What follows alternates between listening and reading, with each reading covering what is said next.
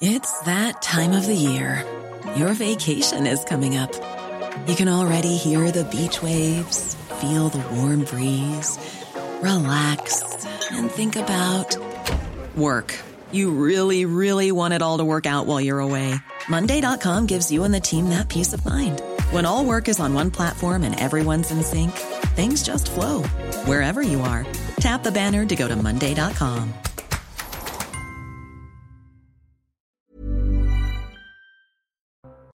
Elisabeth Lévy, bonsoir. Thomas Bonnet du euh, service politique de CNews, Éric Revel, Georges Fenech et Geoffroy Lejeune.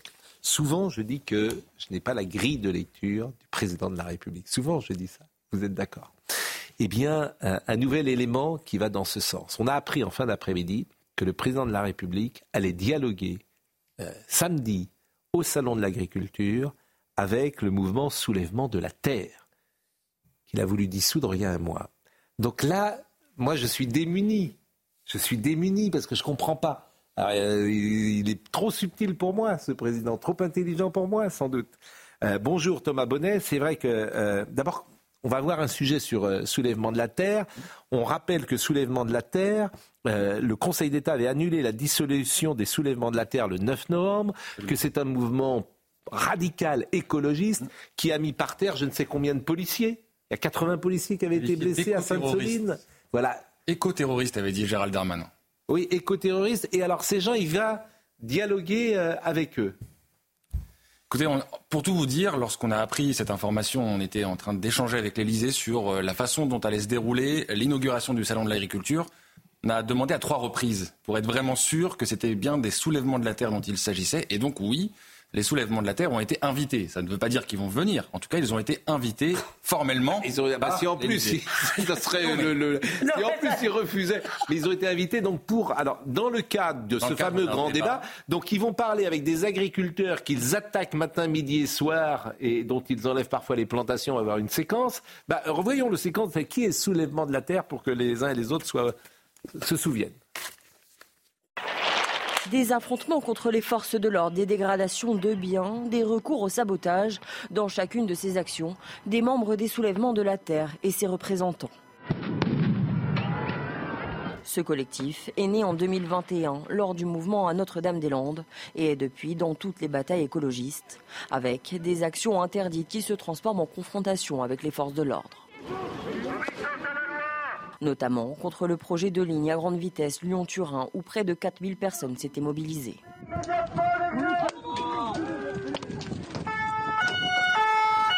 Ou encore cette autre action à Sainte-Soline contre le projet de méga-bassine qui a fait de nombreux blessés du côté des manifestants et des forces de l'ordre. Suite à ces actions jugées extrêmes et radicales par l'exécutif, Gérald Darmanin avait même condamné l'écoterrorisme des auteurs de ces violences et pointé du doigt les soulèvements de la terre. Il avait engagé la procédure de dissolution du mouvement, actée en Conseil des ministres, mais suspendue en référé par le Conseil d'État. Emmanuel Macron a pourtant convié le mouvement au Salon de l'agriculture pour un grand débat. Moi, je suis démuni, hein, donc je, si vous avez une explication, euh, alors on va nous À- dire. à part le à cynisme. Oui, voilà, c'est ce que À j'allais vous part, dire. à part le cynisme. Mais c'est même, vous trouvez que c'est du cynisme? Non, ce que je pense, c'est qu'il prend, il pense. Alors, il pense qu'évidemment les journalistes vont l'attaquer, on va l'attaquer, etc. Mais il pense que les Français, eux, ont oublié. Il les prend pour, il prend en fait les gens pour des imbéciles parce que les gens n'ont pas oublié. Il peut- si vous voulez, je pense qu'il démonétise maintenant totalement sa parole. Moi, je, moi, je, je fais plus tellement attention à ce Mais que Est-ce dit que c'est pour Emmanuel faire Macron. diversion par rapport à ce qui se passe ailleurs Par exemple, c'est, vous savez, c'est la phrase de Pasqua quand on a un problème, on, Ah oui. on Un rajoute un problème. Donc du coup, on parle pas des agriculteurs et nous-mêmes nous parlons de cela. euh, Mais, mais, enfin, je ne sais pas, je, je soumets. dit, euh, Thomas. Ceci dit, la, c'est difficile la une dis- analyse. la dissolution de- des soulèvements de la terre, c'était une très mauvaise idée. oui. Bah, Parce que ça n'est pas, ça n'est pas une organisation Oui, vous êtes toujours, vous êtes toujours pour Je ne vous rien explique, faire. Pascal. Oui, mais vous, je vous connais. À l'arrivée, il se passe jamais rien. Je vous dis- Donc, euh, il se passe jamais rien. C'est juste des écoterroristes, peut-être, ce qu'avait dit Darmanin. Non, mais il faut jamais rien C'est faire. un avec vous. regroupement de différents. Faut jamais rien faire. Personnalités, c'était pas dissoluble. Je Voilà, il faut jamais, faut Il n'y jamais. a pas rien où la dissoudre. dissolution. Mais, Georges, pas- faut jamais rien faire. Si, il faut s'attaquer à ces. ces- Et ça fait 40 ans en fait que ça dure. Faut jamais rien faire. Il y a- C'est jamais la bonne solution hein, quand je vous écoute. Non, mais je vous dis que c'était juridiquement. Qu'est-ce qui est incroyable Mais parce qu'il n'y a pas rien ou la dissolution. Bah On si. peut être contre Ah bon euh, une mesure de dissolution qui n'est pas efficace. Ceci dit, c'est une je- prise de risque. C'est une prise de risque terrible du président de la République de mettre côte à côte ceux qui ont dégradé euh, les, exploitations agricoles, la violence qu'on est en train de voir, et Mais agriculteurs c'est pas une euh, prise de risque. Est-ce que vous comprenez que ça échappe au simple ça bon peut, sens ça peut tourner à la violence, cette affaire. Vous allez mettre les agriculteurs- Rajouter la grande distribution Mais dans l'équation. ce sont des mouvements Non, mais c'est vrai qu'avant mais- la prise de risque, c'est dingue. C'est dingue. le. Voilà. Enfin, est-ce qu'on peut, est-ce que vous- je sais que le bon sens n'est pas la chose la plus partagée du monde, Hmm. mais est-ce que vous pouvez dire que c'est invraisemblable? Ah, mais moi, je ne comprends pas. Moi, je pense qu'ils vont, Mais, ils vont nous expliquer. Pascal, en réalité, pardonnez-moi, mais vous me disiez, je ne comprends pas la grille de lecture du président de la République. Mais si, si vous regardez depuis pratiquement le début de son premier quinquennat, il est dans une grille de lecture qui est absolument incompréhensible. Je vais vous prendre deux autres exemples. Sur l'Algérie, vous vous souvenez, quand il fait campagne, il dit euh, la guerre d'Algérie était un crime Bon, contre l'humanité. Non, non, non, mais je, euh, mais, non, mais on je vous sait dis tout ça. Non, oui, et ben, et ben, mais on sait eh ben, eh ben, en fait, il dit tout et son contraire en permanence. Euh, récemment, vous l'avez sans doute commenté. euh, le RN n'est pas dans l'arc républicain et il dit mais avant il dit il faut que les députés RN discutent avec les députés Renaissance. Tout est comme ça, c'est-à-dire que tout est son, son contraire en permanence. Donc là, en fait, ce qu'il veut faire, moi je pense, c'est qu'il veut éviter de discuter de solutions à long terme qui lui échappent pour le monde agricole, parce qu'en réalité, l'avenir de l'agriculture, ou plutôt son non-avenir en ça, pour France, ce sont les traités européens. Et les traités européens, il n'a pas la main. Donc il va faire diversion. Donc c'est la, la stratégie parce quoi quand tu as un emmerde, tu crées un deuxième emmerde plus grand pour oublier le premier emmerde. C'est ce qu'avait dit Pasqua. Le mot est trivial, il n'est pas de moi. En fait, c'est la stra... En fait, c'est très, c'est la stratégie Pasqua. C'est-à-dire, ça marche pas mal. Moi, je pense qu'ils vont nous expliquer après le débat. Ils vont dire regardez, il a montré leur vrai visage, il a réussi à leur donner des vrais arguments, ils avaient rien à répondre, il les a ridiculisés, etc. Si jamais le débat euh, a lieu. Mais moi, je pense que c'est c'est- une stratégie qui est, pardon qui est, vouée à l'échec. Parce que euh, en fait quand vous choisissez quand vous êtes président de la République et que vous choisissez un interlocuteur vous lui donnez une légitimité. Que vous le vouliez ou non vous lui donnez l'onction euh, l'onction de la légitimité qu'ils avaient perdu parce qu'ils étaient euh, écoterroristes comme le disait Thomas qu'ils étaient euh, quasiment dis- dissous etc et, en fait c'est comme vous pouvez pas déplorer les conséquences des enquêtes de Mediapart tout en ayant choisi Edoui Plenel comme intervieweur officiel vous lui avez donné le pouvoir de faire ce qu'il a fait Mais là, la Bonne différence- analyse. La différence, c'est que Bonne analyse. le procé- les précédents euh, grands débats, c'était face à des élus locaux, bien sages, bien respectueux du chef de l'État, qui ne prenaient la parole que qu'on leur, on leur donnait. Donc c'était un quasi-monologue. Là, c'est pas pareil. Ça se passe où là? Et, euh, Alors, ça c'est- se passe, il est, euh, il est dans le sur un ring. Sur un ring, dans le pas- hall 1 euh, du pavillon Port de Versailles pour le salon de l'agriculture. Donc- Il y aura d'abord une déambulation, puis deux heures, nous dit-on, de grand débat. Je pense que ce sera un peu plus. Et puis à nouveau une déambulation. Si tout se passe bien, évidemment. Et- comment ça se passe? Il est tout seul?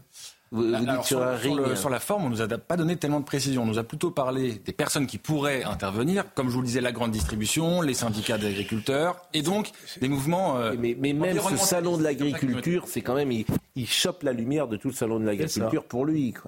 C'est- quand même, c'est très étonnant quand même. C'est très étonnant. C'est le rendez-vous des agriculteurs et il se met au centre de- du, du- du rendez-vous. C'est ça. Bah oui, comme Bon. Euh, voyons une petite, euh, une petite séquence sur les soulèvements de la terre avec un paysan qui avait subi euh, les arrachages de, de ces euh, manifestants.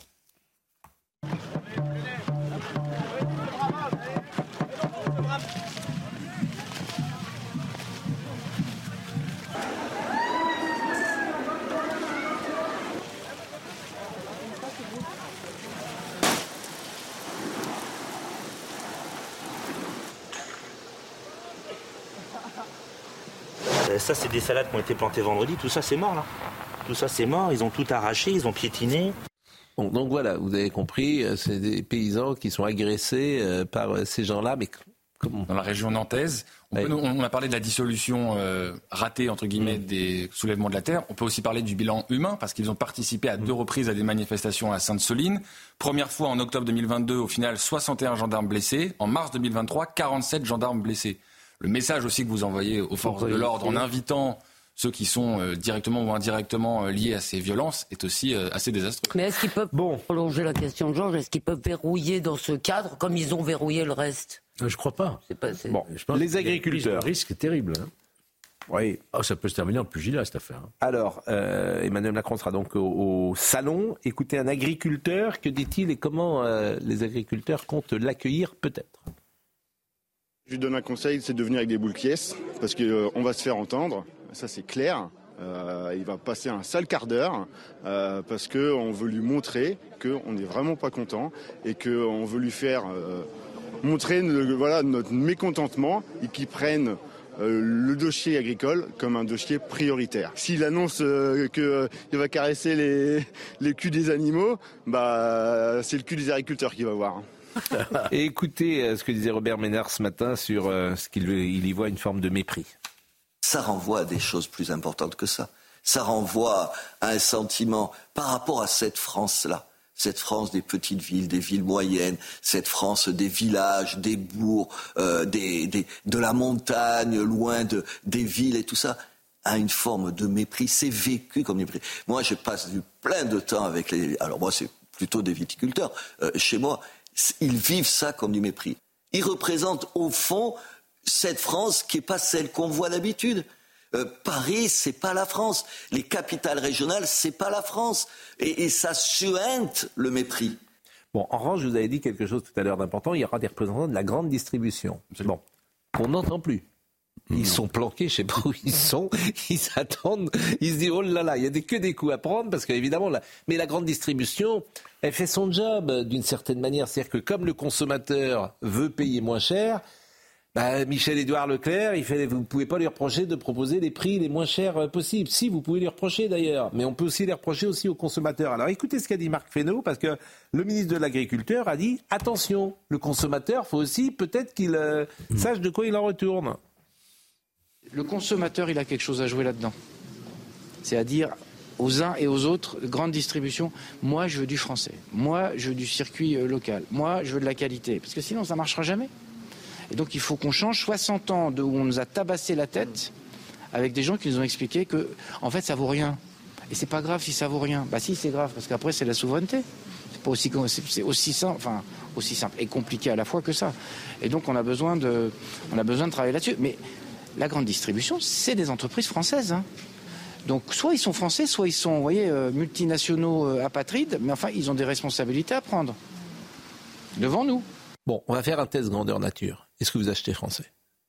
Bah, vous êtes capable de regarder une étiquette entre ce qui Non, mais est- moi j'achète pas, je, je vais jamais dans les. bah, voilà. arrive. Donc, Voilà. euh, bon. Mais je veux dire, je veux dire, mais quand même, quand même. Ça arrive Non, est-ce que, non mais sérieusement, faisons un test. Bah, on Est-ce que essaie, vous regardez, vous essayez, vous regardez l'étiquette Vous regardez les étiquettes, ce qu'il y a marqué, Non, mais moi, peu importe. Mais moi j'achète. transformé en France.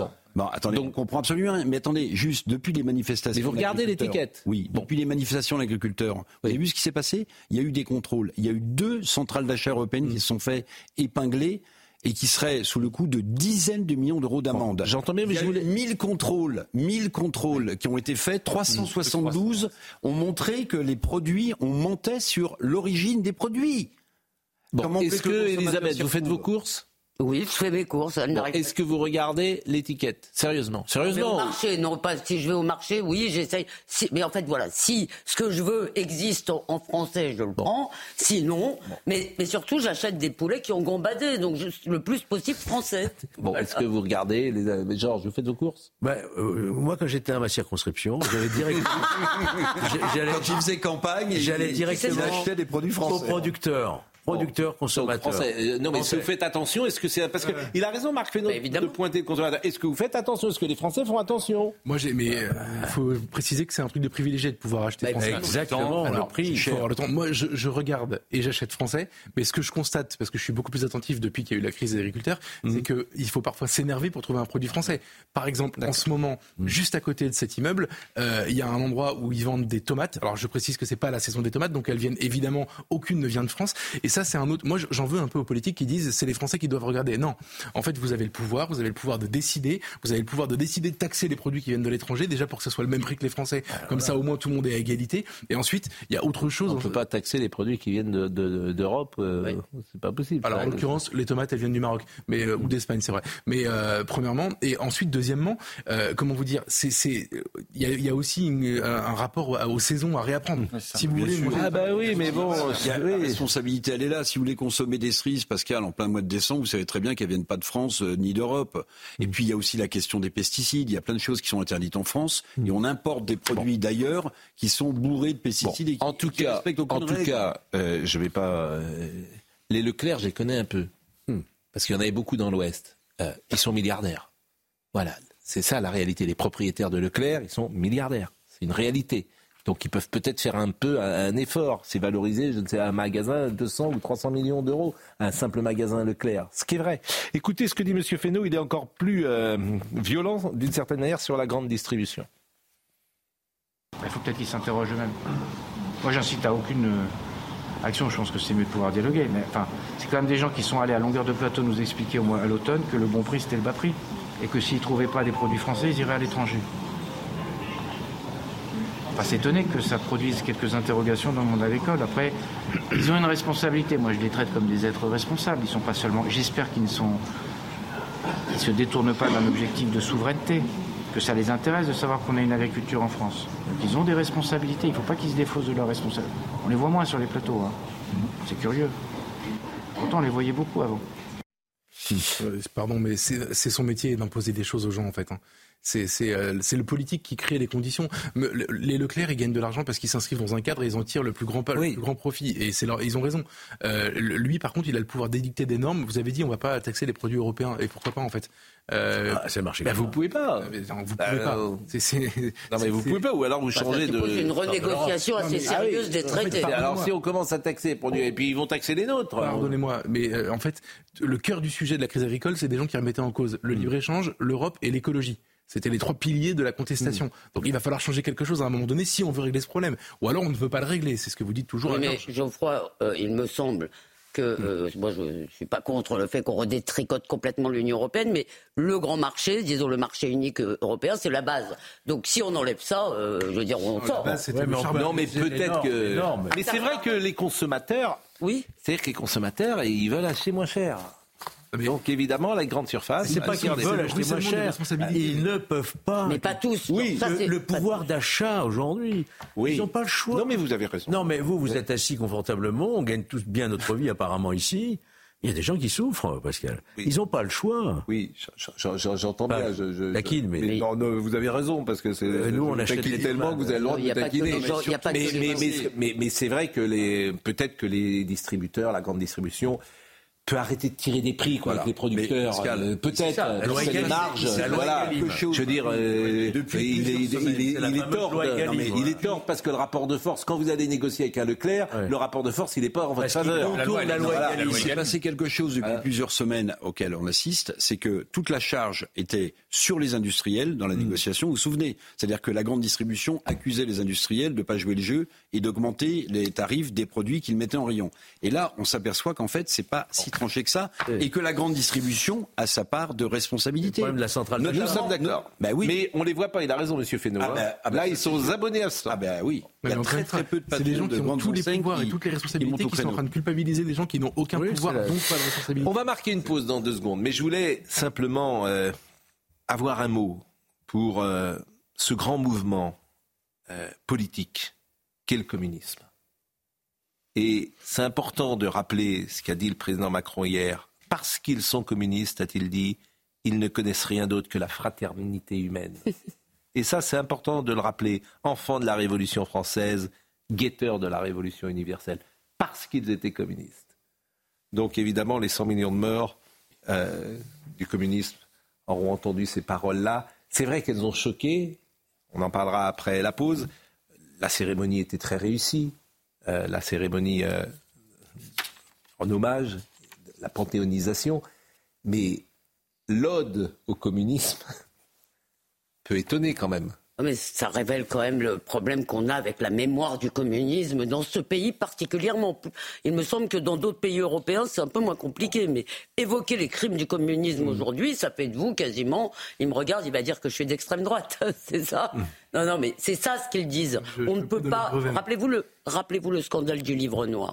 Rappelez-vous comment les auteurs du livre noir du communisme ont été dénoncés, traités de réac, etc. Donc, euh, Non, mais on renvoie à Enfin, le Parti communiste pas d'ailleurs. C'était pas le régime de Staline, quand même. oui, enfin, il l'a couvert, il l'a couvert, il l'a couvert. Le Parti Duclos, communiste français a été le parti le communiste le plus stalinien en Europe. Attendez, vous oubliez. Georges Marchais était à Moscou au moment de l'invasion de l'Afghanistan par les Russes. Vous vous souvenez pas? Et la Pologne, Bah, euh, etc. Attendez, on est, il y a Il eu, allait- il y a ils allaient passer il y a eu- leurs vacances, Non, mais euh, ce que je veux dire, il y a eu un Berlinguer en Italie Ouais. qui a modernisé le Parti communiste italien. Nous, on a eu un Parti communiste qui est resté extrêmement longtemps n'allez inféodé à vous allez Moscou pas faire supporter à notre ami Olivier d'Artigol, par exemple, les 100 millions de morts. Je ne dis pas ça, mais comme euh, Mais ils certains étaient- partis sont C'était ça, renvoyés. Montant, il y avait un idéal communiste, Aragon. Ah, mais- Voilà. mais- mais- non, mais, mais- mais vous y allez. mais mais- mais- Voilà de comprendre. Mais c'est vraiment la vous- plus alors là- les intentions étaient Bon. bonnes, mais ça s'est mal Alors, Mais ils se sont là, trompés. je vous annonce qu'il y a, euh, c'est le Georges Fenech centriste. Ce que nous avons ce soir, il y a deux Georges Fenech, comme Oui, vous le savez. C'est le centre, c'est le centriste mais centre gauche. C'est le il est pas troisième, loin de là. Jacques Delors. Là. Il y avait un idéal Il est pas loin. Il y, a, l'époque. ouais, il y avait un idéal, bien sûr. Mais il y a toujours un idéal. Ah oui, oui, bien sûr. Mais comment dire? En 1920, 1925, je veux bien qu'il y ait un idéal. Oui. Quand en 79, C'est l'époque de quand Manouchian. en 79, Georges Marchais encore secrétaire général, Hmm. qui sait ce qui s'est passé, que euh, Solzhenitsyn a écrit et que vous venez de parler de l'idéal communiste, arrêtez. C'était plus le même communisme. Là, on est en train de parler des années 25-30 de l'époque Manouchian. Non, mais le problème de Macron, c'est que c'était hier le tweet en fait. Bah, Voilà. C'était hier ce qu'il a dit. Bon, en tout cas, euh, ça, on pourra en parler dans une seconde, mais c'est vrai que quelqu'un me dit il n'y a pas eu de Nuremberg du communisme. Ah oui, effectivement.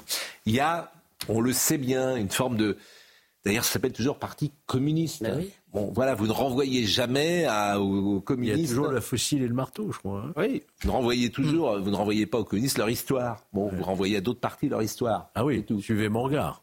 Et parfois, c'est pas leur histoire. Et par... Et parfois, c'est pas là. Georges Fenech est avec nous ce soir, c'est le Georges Fenech centre-gauche, donc on va le retrouver dans une seconde après la pause. À tout de suite.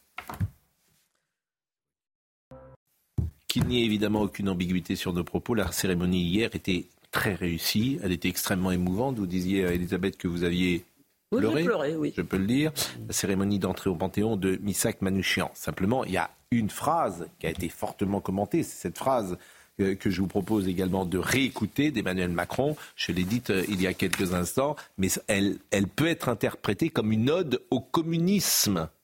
Et évidemment, euh, on, connaît, euh, on connaît le bilan. Bah, vous le connaissez. parce qu'ils sont communistes. Ils ne connaissent rien d'autre que la fraternité humaine, enfants de la Révolution française, guetteurs de la Révolution universelle. Bon, enfant de la Révolution, en plus, 89-93, c'est pas les mêmes périodes, mais bon, on va pas rentrer là-dedans.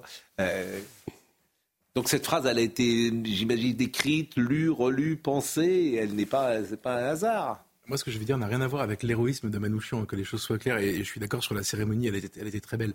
Mais en fait, c'est vraiment, je trouve ça choquant, parce qu'en fait, c'est une essentialisation du communiste, du communisme, pardon, qui fait fi complètement de tout ce que vous avez dit, le, le bilan du communisme, mais particulièrement pendant la guerre. C'est-à-dire que parce qu'ils étaient communistes, euh, ils étaient des gens formidables et ils, et ils voulaient la révolution universelle. Je suis désolé, en fait, pas du tout. Il y a des communistes qui se sont compor- comportés comme des ordures pendant la guerre, qui ont collaboré. Je rappellerai pas l'humanité qui paraissait à l'époque pendant la guerre. Si, si. Ouais, on peut le rappeler d'ailleurs, tu as raison. Euh, et, et- et ensuite, euh, c'est en fait c'est une essentialisation qui par nature ne peut que être fausse. Parce que pendant la guerre, euh, les étiquettes politiques ne, ne dictaient pas le comportement. Euh, les, les gens se sont comportés euh, très différemment selon qu'ils étaient d'extrême gauche, d'extrême droite. Et il y avait des bons et des mauvais dans tous les camps. Et, et en fait, ça frise. Honnêtement, cette phrase frise avec le révisionnisme de cette période. Il y a des communistes qui ont rejoint Londres aussi. Bien sûr.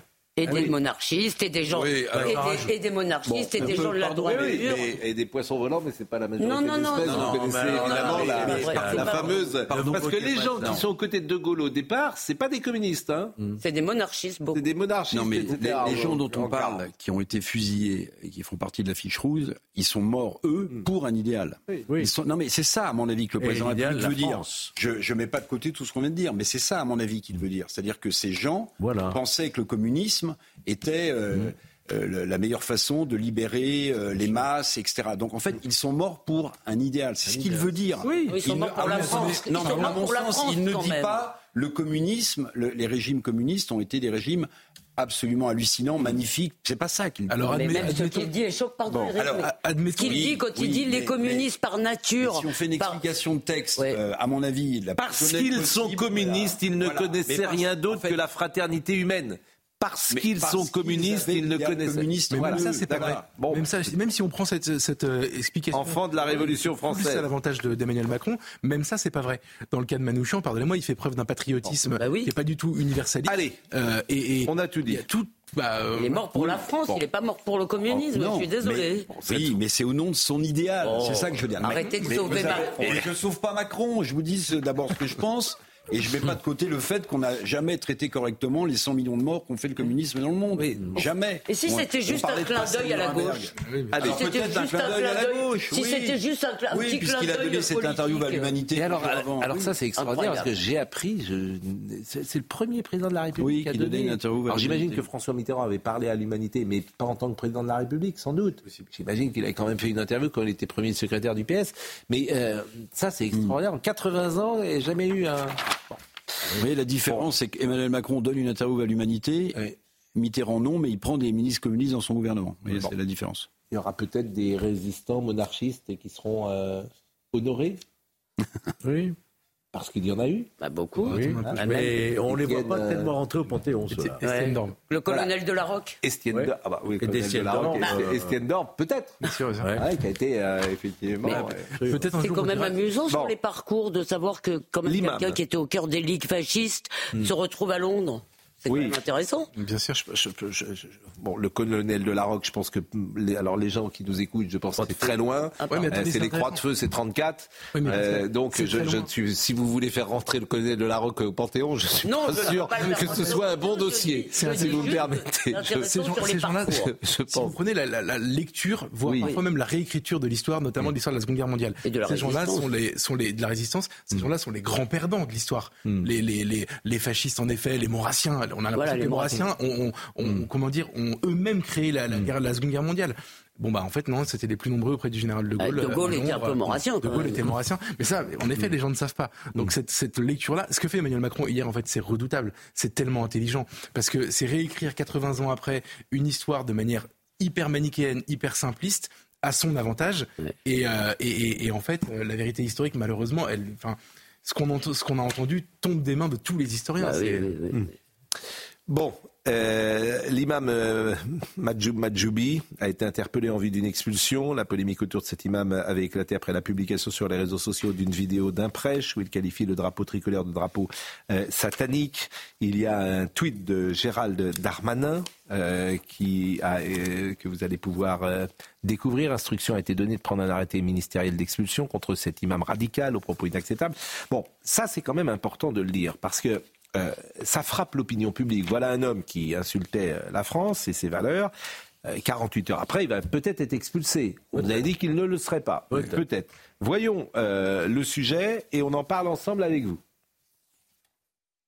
Il est aux alentours de midi quand Majoub Majoubi est interpellé chez lui, à Bagnols-sur-Cèze. Les policiers lui ont notifié un arrêté d'expulsion émanant du ministère de l'Intérieur. Gérald Darmanin se félicite de l'interpellation de l'imam tunisien. Instruction a été donnée de prendre un arrêté ministériel d'expulsion contre cet imam radical aux propos inacceptables. Et il a fait l'objet d'une visite domiciliaire et d'une interpellation. Sans la loi immigration, cela n'aurait pas pu être possible. La fermeté est la règle. Dans une vidéo relayée sur les réseaux sociaux, l'imam avait notamment qualifié le drapeau tricolore de drapeau satanique, qui n'a aucune valeur auprès d'Allah. Lundi, le parquet de Nîmes avait ouvert une enquête préliminaire pour apologie du terrorisme. Majoub Majoubi sera placé dans un centre de rétention administrative de la région parisienne. Selon son avocat, l'imam est abasourdi et bouleversé. Il dispose d'un délai de 48 heures pour contester l'arrêté d'expulsion. Désormais, la Tunisie doit délivrer un laissez-passer consulaire pour que son expulsion soit effective un peu de fermeté. Il y a une chose qu'a dite euh, Gérald Darmanin qui est intéressante également. S'il n'y avait pas la loi immigration, on n'aurait pas pu le faire. je ne comprends pas. Ouais, il faut revenir là-dessus. Je ne comprends pas parce que j'essaie de comprendre pourquoi il dit ça. Moi, je peux vous dire, moi, si Parce qu'en réalité, bon, la loi, qu'est-ce qu'elle dit? Elle dit qu'il n'y a plus d'étrangers protégés quand ils sont condamnés. C'est-à-dire que s'ils étaient là avant 13 ans, des enfants, ils sont plus protégés, ils peuvent être expulsables. Ça, c'est la nouvelle loi. Mais là, c'est pas du tout le cas. Là, c'est un, imam qui commet une infraction, d'accord, l'apologie du terrorisme, qui n'est pas encore jugé, et qu'on expulse sur le motif de la menace ou trouble à l'ordre public, qui était déjà un cas d'expulsion avant la dernière loi. C'était déjà possible. Donc, à mon avis, dire que c'est grâce à cette nouvelle loi qu'on l'expulse, j'ai besoin qu'on m'explique. Parce qu'avant, c'était possible sur la menace grave et imminente de troubles à l'ordre public. Tout ça est parfaitement vrai. Déjà, Je ne sais pas si je me fais comprendre. Si, si, Non, c'est très parfaitement clair, je- Hmm. Euh, vous pouvez ajouter à ça que euh, maintenant on peut expulser quelqu'un quand il, a- il est puni de trois ans de détention. Dans la nouvelle loi, c'est ça. En l'occurrence, il va être jugé un jour euh, pour les propos qu'il a tenus. Et, euh, Mais en attendant, il est expulsé. Alors, oui, en parce qu'il est une menace. D'accord. Donc il va être- là, il va être en centre de rétention. Euh, donc euh, qui décide de l'expulser? Alors, c'est le ministre de l'Intérieur qui décide, qui prend un arrêté d'expulsion, qui vient d'être attaqué par l'avocat de l'imam, en référé devant le tribunal administratif, qui n'est plus, effectivement, là, c'est quand même un peu une nouveauté, qui n'est plus suspensif. Ah, bah donc, Oui, euh, oui, vous oui, voyez. ça, c'est vrai. Oui, mais il faut dire les euh, choses. Bah oui, bah, vous ne les dites pas. Voilà, bah, je l'ai dit. Ça, c'est très important, mais on peut compter sur le Conseil d'État Sauf pour que- fin nous dire de le reprendre, je suppose. Que la Non, vraie mais c'est question- intéressant, si- La vraie question, c'est quid du laisser-passer de la Tunisie, laisser-passer Ça, consulaire ça, on n'a Bon, pas la- et il est en France depuis 1986. 39. Voilà. Euh, Ça, c'est le, le, le laissez-passer consulaire, ça ne dépend pas de la loi immigration. On verra ce que ça donne. Après, il y a aussi le recours devant la CEDH, où monsieur ira plaider le droit à une vie privée et familiale normale, qui avait été refusé à l'imam Hussein, euh, qui lui avait des enfants qui étaient trop âgés. Là, en l'occurrence, il a des enfants mineurs. Et là, c'est la CEDH. Et là, la loi, la loi immigration ne s'imposera pas. Oui, mais c'est pas suspensif tout ça. Non, mais bon. Bon, Mais- en tout mais cas, la c'est comme vous rétention avez- administrative, c'est ça, peut, ça va être très vite Ah bah c'est 48 heures le référé. euh. Mais ça peut se terminer Mais en fait, pardonnez-moi, il, il est en train de se dresser un profil euh, présidentiel, Darmanin. Il va très vite en disant c'est grâce à ma loi qu'on peut expulser Ah. euh, cet imam. Donc en fait, vous voyez bien que c'est le premier étage ou le deuxième étage après, de la après le Paris match. Bon, Avec- voilà. Bon, avec le bébé. personne n'est dupe. Personne n'est dupe. Je suis ferme, je suis ministre de l'Intérieur. Vous avez connu. Ah, le non, mais il a- il- il a raison. président de la République. Oui. En fait, Il, est en a le droit, se- il a le droit. Mais non, mais qu'il n'avait pas le droit. Non, mais moi, au-delà de ça- savoir pourquoi Bah, il le fait parce que parce Oh, qu'il est- mais- Oui, mais honnêtement, c'est pas ça qui m'intéresse. Ah bah. euh, Moi, ce qui m'intéresse, les gens. quand même. oui, oui, C'est de la, c'est la politique politicienne, Ouais, cher ouais, confrère. ouais, ouais. Hein, vous Il êtes dans- pas, Gérald Darmanin, de politique politicienne. Je ne sais pas, mais moi, ce qui m'intéresse, c'est que vous avez un imam qui attaque la France et qui est sorti une semaine après. Voilà. Ça, c'est intéressant. Oui, oui. D'abord, ça veut dire qu'on peut le Bah, faire, mais surtout, ce qui est intéressant, c'est qu'une fois qu'il est dehors, vous pouvez avoir des juridictions qui braillent, Hmm. comme le Conseil d'État, comme la CEDH. À vrai dire, une fois qu'il est dehors, Mais euh, ils n'ont pas non plus que la Autre sujet. C'est ce, que- ce que dit. Gérald Darmanin. Gérald Darmanin, par exemple, il avait expulsé l'Ouzbek Oui, alors qu'il n'avait pas le droit de l'Ouzbek. On est condamné à le rapatrier. Je ne sais pas si on va le faire. Non, je crois pas qu'on l'ait fait. Mais on l'a pas fait encore. Je ne sais pas si on va le faire. Et Darmanin, euh, il a cette façon, comment dire, euh, presque euh, Punk. touchante de dire mon pouvoir s'arrête là. Et donc je fais tout ce qui est en mon pouvoir. Mais malgré, malheureusement, il n'a pas le pouvoir de tout faire. Il n'y a qu'à faire un Oui, référendum. mais ils peuvent difficilement nous obliger concrètement Bon. à le reprendre. Jacques Doyon, euh, et on va ouvrir la page cinéma. Demain soir, il y a les Césars. Demain soir, Judith Godech prendra la parole. Et évidemment, ce sera sans doute un événement. Jacques Doyon devait sortir un film qui s'appelait CE2. Il sort. Il sort quand même Il sort. Je sais que. France Télévisions continue, euh, puisque France Télévisions est dans le, la production, enfin la coproduit. quoi. Il est sorti du silence à la suite des accusations de la comédienne Judith Godrèche, euh, Jacques Doyon. Euh, il a décidé, par la voix de son avocat, euh, de son avocate Marie Dosé, son intention de porter plainte contre l'actrice pour diffamation dénonçant des propos ignobles à son euh, égard.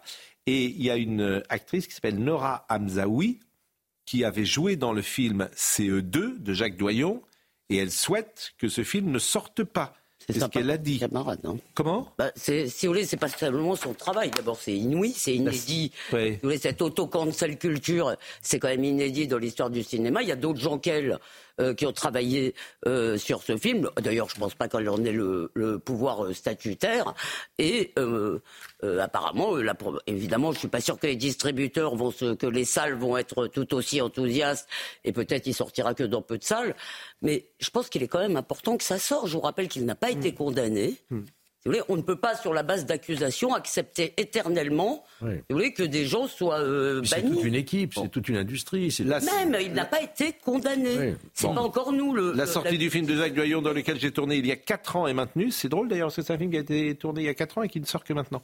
Je ne soutiens pas cette décision qui, d'après moi, représente un mépris vis-à-vis de la parole euh, des femmes. Et puis, euh, ce matin, il y avait Isilde Lebesco dans Le Parisien qui a donné une interview euh, qui était assez euh, sidérante, euh, faut le dire, puisqu'elle a été euh, euh, la compagne, et on retrouve dans les mots d'Isil de Lesbesco les mêmes mots que ceux de Judith Godrèche. Benoît Jacot me disait perpétuellement que j'étais grosse. Il y a eu aussi des violences physiques, parfois, sous le coup de la colère. À l'intérieur, c'était aussi une emprise destructrice, une perte de soi, des violences psychologiques surtout. Benoît Jacot pensait savoir mieux que moi qui j'étais ce que je pensais. Ce qui est très grave, c'est que comme j'ai vécu cette relation à 16 ans, cela a été constitutif de ma personnalité. Une emprise engendre d'autres emprises. La brigade des mineurs m'a appelé pour témoigner de ce que j'ai vécu avec Benoît Jacot et avec Joachim Joyon. Ce n'est pas normal qu'il faille un scandale médiatique pour être écouté par la police ou par les tribunaux, etc., etc. Donc elle avait tourné un film euh, avec euh, un film avec, euh, avec Benoît Jacot. Et ce film, c'était en 2004, pour tout vous dire. Vous, euh, non, non. C'est marrant parce que je... oui, vous le saviez, mais oui, moi je suis très inquiète de ce qui est en train de se passer avec tout ça, car encore une fois, si vous voulez, ces bannissements, c'est d'abord même la justice ne prononce pas de peine de bannissement, la justice condamne. On ah, tout de suite, c'est le film qu'elle avait tourné en 2000. Et, mais par ailleurs, là, je ne veux pas parler de ces témoignages. C'est pas que je les mette en doute, si vous voulez, puisqu'elles le disent. Elle disait, euh, vous l'avez d'ailleurs cité, Judith Godrèche, tout à fait autre chose et sur un tout autre ton il y a dix ans. Mais ce que je voudrais quand même vous dire, c'est que dans ce pays, la majorité pénale est à 13 ans. La majorité sexuelle est à 15 ans s'il n'y a pas de, de contraintes, euh, je veux dire, de, de lien de subordination. Si, D'accord mhm. Alors, je ne dis pas du tout, ça ne veut pas du tout dire qu'il ne peut pas y avoir des procès, qu'il ne peut pas y avoir des plaintes, mais on ne peut pas en permanence, si vous voulez, faire comme si des gens qui peuvent être responsables de leurs actes devant les tribunaux étaient simplement des gens qui n'ont jamais euh, si vous voulez, qui ont été simplement jamais partie prenante de leur histoire. Si vous voulez, je suis désolée, à, 16 ans, on n'est pas non plus, on n'est pas une femme, mais on n'est pas une enfant. Et j'en ai assez qu'on en parle comme si. Bah, c'est là que la discussion commence. D'abord, c'est pas 16, c'est souvent 15 ou 14, et c'est là que la discussion commence, euh, Elisabeth. Est-ce que, est-ce qu'à 15 ans, alors. Tenez, je vais vous faire réécouter. Euh, il nous reste 15 minutes, donc ça va. Je vais vous faire écouter parce que je trouve que ce qu'a dit Marie-Estelle Dupont sur le, ce sujet est extraordinaire. Elle était hier avec nous, je mhm. l'ai repassé ce matin, je trouve qu'elle fait une définition clinique d'un rapport entre un homme de 50 ans ou 60 ans euh, qui s'intéresse à une jeune fille de 15 ans qui, par définition, a un souci. Parce que quand une jeune femme de 15 ans va avec un homme de 50 ans, il y a un truc qui ne va pas. Est-ce les parents qui sont pas là? Est-ce euh, qu'on la, la regarde pas? Elle le dit beaucoup mieux que moi d'ailleurs. Et écoutez cela.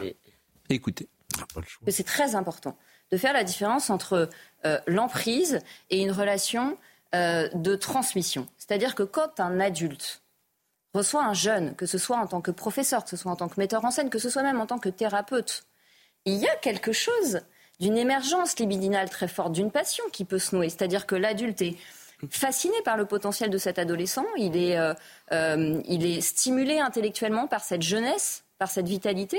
Et le jeune se sent regardé, encouragé, euh, reconnu, valorisé. Et c'est ça qui doit gratifier chacun. Le jeune d'être reconnu et encouragé et aidé, et l'adulte d'être utile et d'être inspirant. Point final. Et pourquoi il y a des situations d'emprise? Et encore une fois, on ne parle pas, je suis d'accord avec vous, Pascal, des histoires d'amour qui sont de véritables histoires d'amour sur lesquelles je ne suis pas un commissaire politique en psychologie, je n'ai pas mon avis à donner.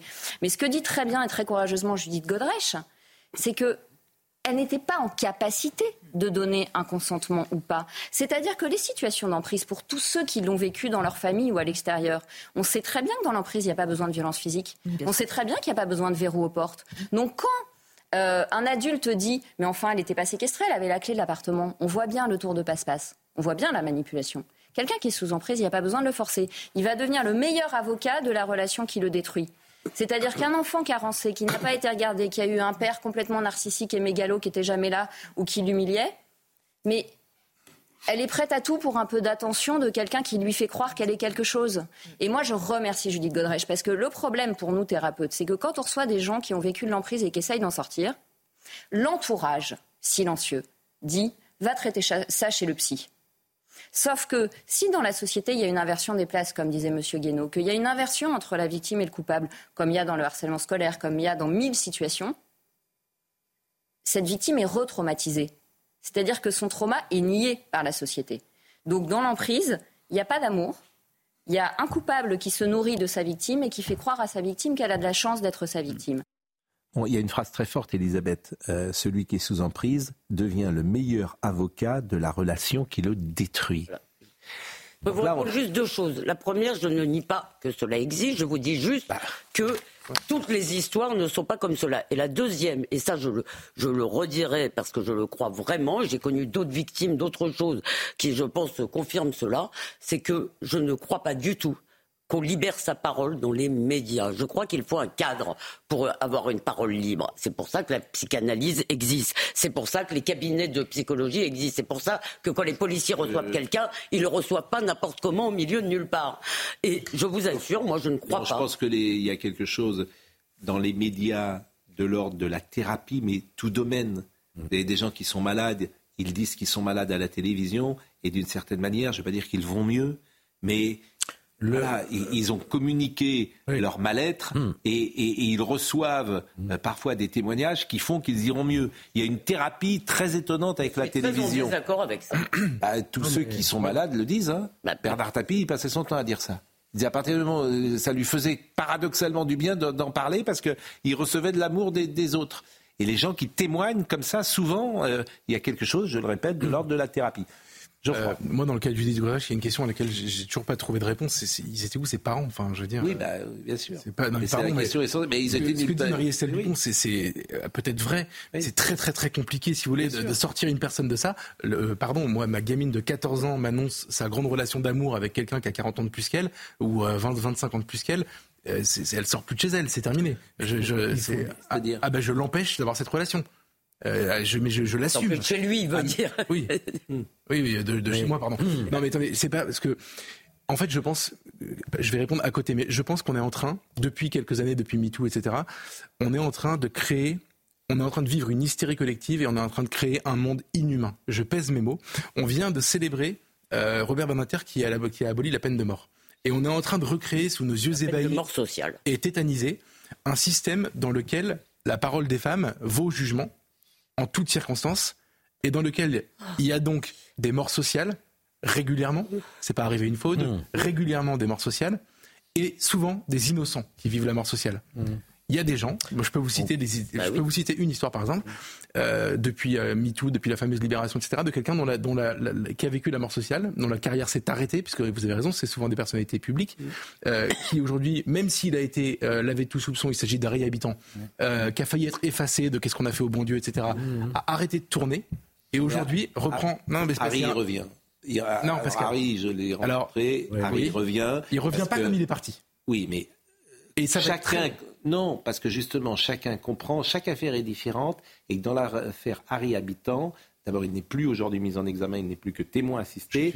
Et manifestement, les versions ont changé, et chacun comprend que précisément, on est dans un seul cas. Parce qu'aussi, il y a la multiplication des cas. Quand vous avez 24, Gérard Miller, c'est pas la même chose. Quand vous avez 40 femmes qui parlent, que- c'est pas la même chose que- qu'une. Je suis une affaire. c'est important. que- Aucune affaire ne se ressemble. Non, sauf que là, je vous, je vous parle de la société tout entière. Et Harry, il ne sera pas en mort sociale, vous verrez. Non, mais il va écoutez ce qu'il revenir. dit, c'est Harry- important, Harry Habitant, je vous il a vécu la mort sociale. Oui. Il allait au restaurant avec un bonnet pour pas être reconnu. Oui. Voilà, Oui. voilà, c'est moi je l'ai croisé dans un Oui, restaurant. oui. Il se cachait. Mais je suis d'accord avec vous, mais il y a, a a aussi toujours des. clamé son innocence. Oui, bien sûr. Aujourd'hui, vous avez vu les gros titres des journaux pour dire que finalement il était innocent? Vous avez Non, pour l'instant, le, le jugement Vous avez. Témoin assisté. Non, mais bon, euh, c'est. Mais il n'est pas, il est pas encore innocent. Pas encore, Non, pas encore, il n'y a mais pas parce que- encore une La présomption d'innocence. très long en plus. Et Nicolas Bedos, évidemment, ça doit durer. Bon, moi Nicolas Bedos, il tourne plus. Aujourd'hui, vous vous rappelez du slogan Femme, on vous croit. Je trouve ça très bien, moi, mais je suis d'accord avec vous. Je partage, moi je suis d'accord avec vous. Le système qu'on est en train de mettre en place, Je suis celui que je d'accord. décris. Oui. Mais alors, c'est quoi la solution?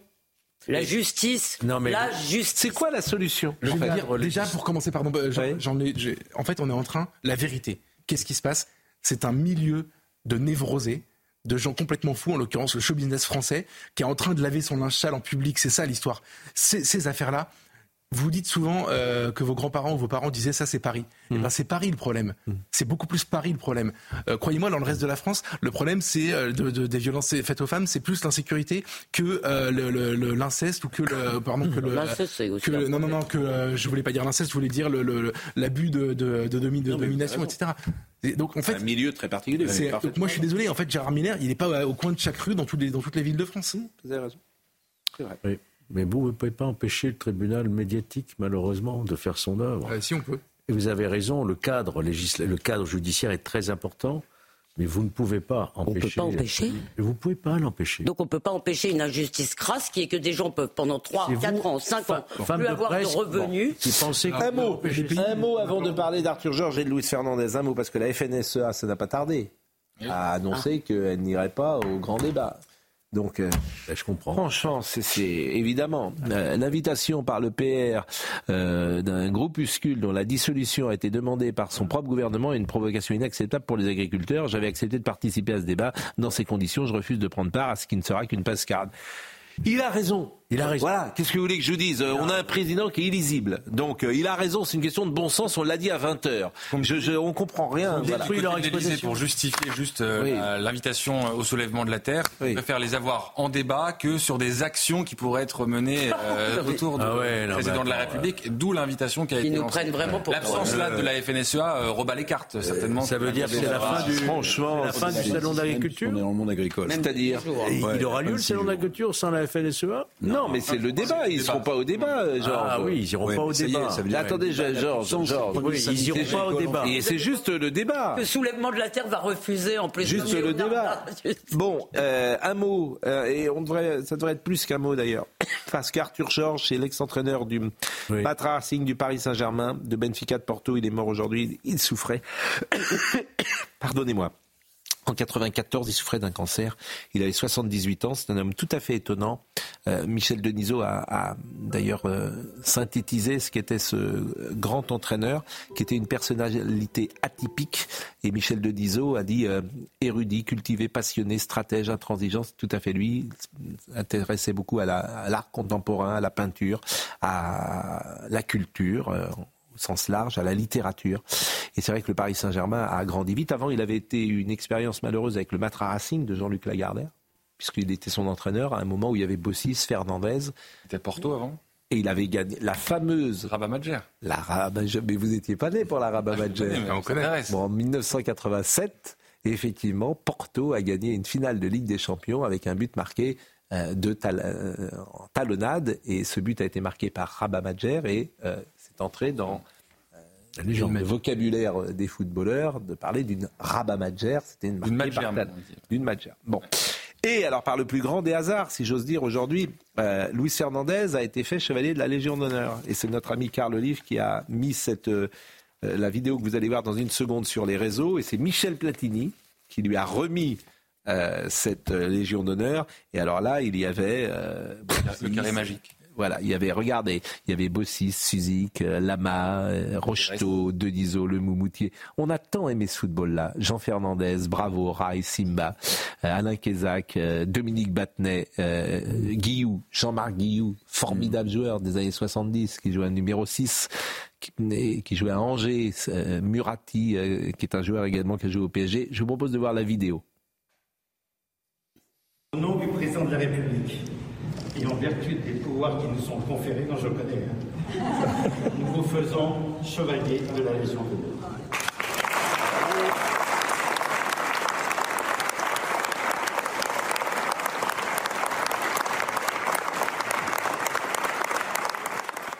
Il est ému, lui. On a tellement aimé ce football-là. Hmm.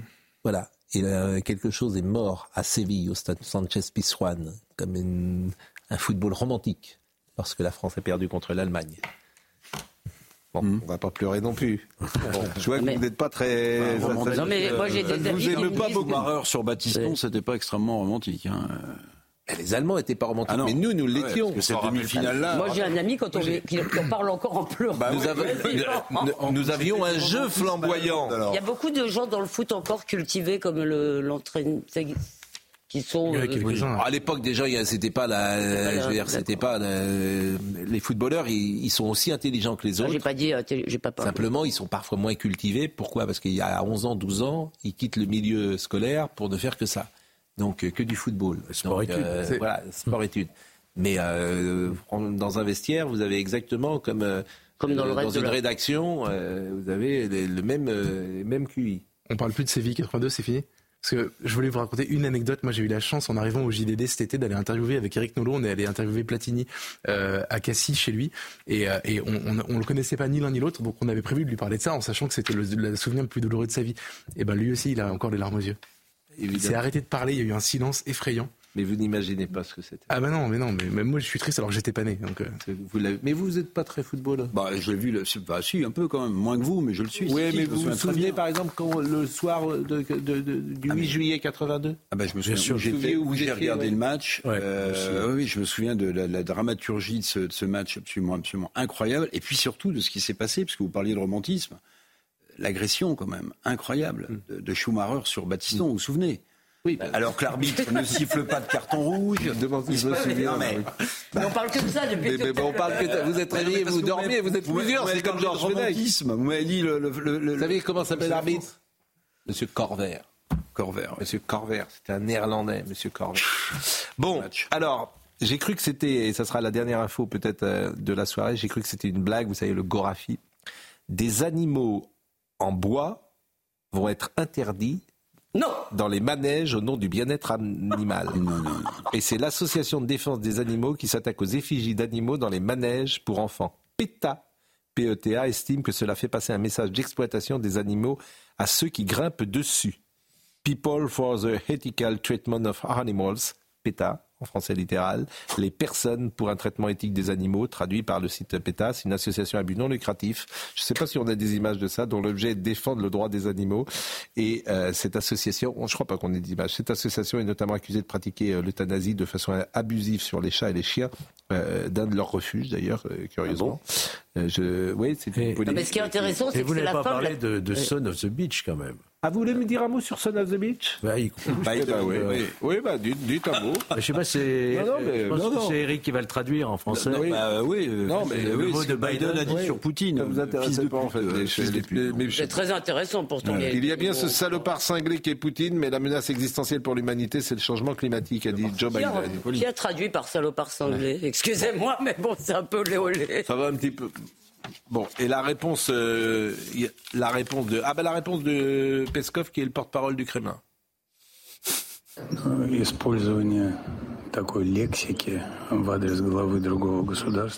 Il est peu probable que le président des États-Unis utilise un tel langage contre le chef d'un autre État pour porter atteinte à notre président Vladimir Poutine. Mais franchement, je ne pense pas que ce soit possible.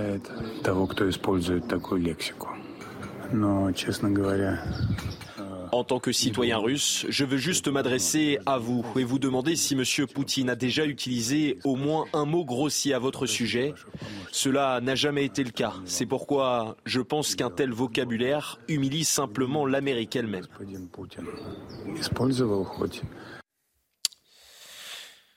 Bon, écoutez, voilà ce qu'on pouvait dire. euh, C'est que le niveau a cette, baissé. euh, soirée. On a terminé par une actualité étrangère. Merci, Monsieur Bonnet. Avec plaisir. Hein, c'est toujours un plaisir lorsque vous êtes là.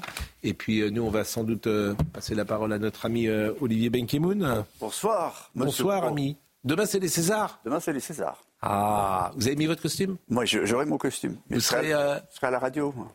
Et vous mettre votre Non, pas, mais je mettrai quand même mon, mon- mon costume. joli smoking. Le smoking. C'est à l'Olympia. C'est à l'Olympia. Ça commence à 20h45. Mmh. Ça va être une belle cérémonie. Il y aura des surprises. Vous l'avez dit hier. euh, Judith Godrèche euh, prendra la. la- Quel est le film que vous avez préféré cette année? Français? Oui, bah, c'est les Césars, c'est français. C'est- plutôt le cinéma adoré, français. j'ai adoré Le règne animal. Mmh. Règne animal, c'était euh, le film de, de- de Thomas Caillet, euh, qui a un très grand nombre de, de nominations, qui a le plus grand nombre d'ailleurs de nominations. Possible qu'il l'emporte, mais j'aime bien un petit film qui s'appelle Chien de la casse. Puis j'ai aimé Yannick aussi, euh, Raphaël Quenard. Vous avez entendu parler de Raphaël Quenard? Bien Ce sûr. comédien, Bien sûr, à mon avis, il va tout rafler. Bien sûr, bien sûr. Voilà. bien sûr. Il y a plein de films qui ont été super. On en parlera demain soir. le cinéma, faut aller en- Vous allez au cinéma Tout à l'heure, je vous ai demandé si vous faisiez votre marché. Vous allez dans les salles? Oui, de temps en temps, oui, bien sûr. Quel est le dernier film que vous avez vu? Ouais, ça fait un bout de temps déjà. Eh oui. L'anatomie d'une chute. Euh, mais je regarde. euh, On réagit avec un peu de retard. Canal, regarde, euh, Vous avez vu Bénur, le, les Dix Commandements Oui, je suis un amateur de péplum, c'est vrai. Non, non, mais bon, vous allez au cinéma, vous allez dans Moi, les je suis, salles je suis allé beaucoup récemment, je suis allé voir Wonka avec mes filles. Et c'est génial. Vous allez au cinéma, vous allez Napoléon, Ridley Scott. Et puis là, dans, dans, dans, dans l'avion, euh, anatomie d'une chute, bon. Bon. Dans l'avion C'est bien, Anatomie d'une Ouais. chute. Mais J'avais entendu tellement des choses exceptionnelles. une chute dans un avion, il faut pas regarder ça. Sur un écran. euh, faut pas voir ça dans un avion. Bah oui. Non, je, Ça non, le, le- le montage, l'intrigue est bien menée, mais bon, je m'attendais à autre chose. mais- un peu d'accord. La FNSEA ne va pas venir donc euh, participer au grand débat. Allez-y. Probablement que la, la coordination rurale va faire de même. Il y a Christian Converse, qui est son euh, secrétaire général, qui devrait nous donner cette information dans un instant. Voilà. Bon. Euh, je salue Elliot Deval qui nous dit le troisième Georges Fenech est professeur d'anglais. Magnifique accent.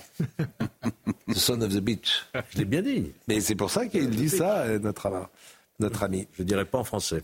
Euh, Virginie Leblond était à Taïeb était à la réalisation, David Tonnelly était à la vision, Anatole de Beaumont était au son, euh, Benjamino était euh, avec nous bien sûr, avec Lucas Buzutier et Guilhem Lafage qui est avec nous bien sûr tous les soirs. Demain ce sera Elliot Deval pour tout le week-end, lors des pros c'est également le matin et le soir. La grille est la même euh, et c'est important de le dire. Merci, euh, merci, merci beaucoup à vous et puis euh, rendez-vous demain matin pour notre rendez-vous de 9h sur Europe 1 et sur CNews. Bonne soirée.